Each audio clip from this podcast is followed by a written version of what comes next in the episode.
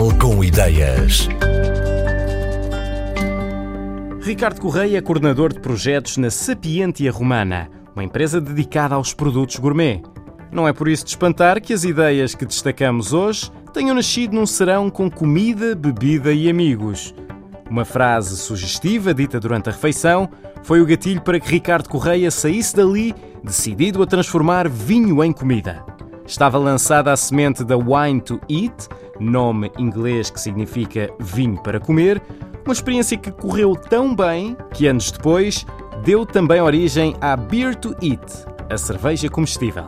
A Wine to Eat surgiu num momento uh, que eu considero ser sempre um momento onde se discutem muitas ideias, se, se, fazem muitas propostas, que é à mesa. Digamos assim, nós estávamos, eu estava num jantar de amigos, numa noite fria, tinha algum bom vinho na mesa, e um dos meus amigos disse: Este vinho é tão bom que até se pode comer eu, como pessoa ligada ao marketing, disse: Ora, aqui está uma potencial boa marca, vinho para comer.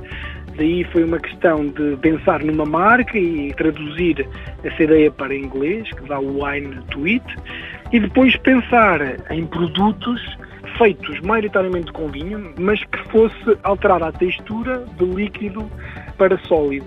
E assim surgiram geleias de vinho, surgiram caviares de vinho, surgiram chocolates com vinho e surgiu também a flor de sal com vinho.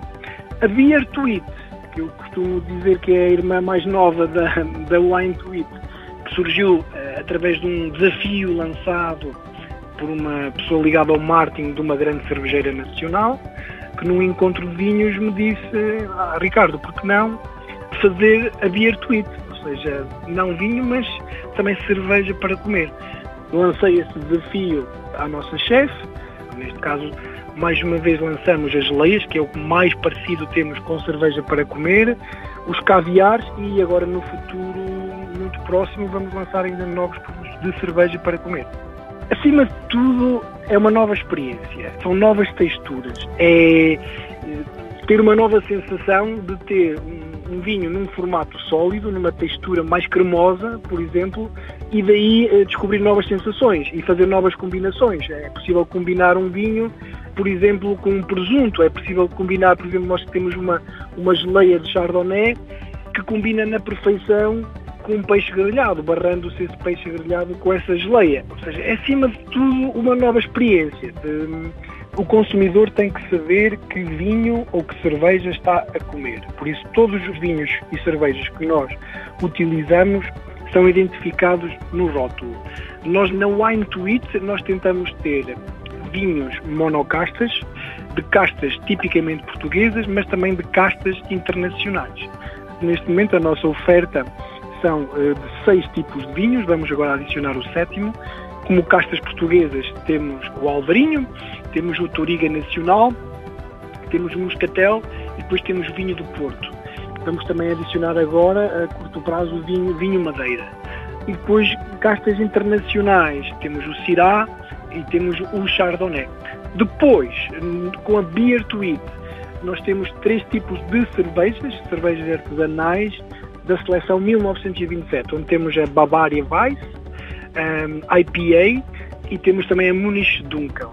Todos os produtos têm que ter essa característica, mesmo quem não perceba muito de cerveja ou de vinho, é capaz de identificar que está a provar um vinho diferente, uma cerveja diferente, e quem percebe um pouco mais consegue imediatamente associar que tipo de vinho está a provar ou que tipo de cerveja que está a comer neste caso.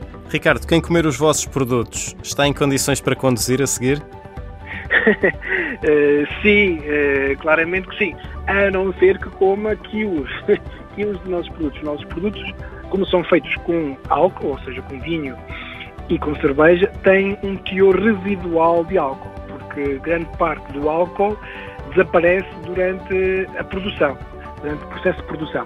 Mesmo assim, uh, mantém algum teor residual de álcool. Ou seja, eu diria que está tão apto a conduzir como alguém que bebe uma cerveja sem álcool, que, mesmo sendo sem álcool, contém ainda um teor residual uh, de álcool. É para quem aprecia bom vinho e boa cerveja para quem gosta de novas experiências e combinações de sabores que a Wine to Eat e a Beer to Eat foram pensadas. As duas marcas já estão em praticamente todos os países da União Europeia em lojas especializadas em produtos gourmet. A atenção, nesta altura, está em fazer crescer a ainda recente Beer to Eat.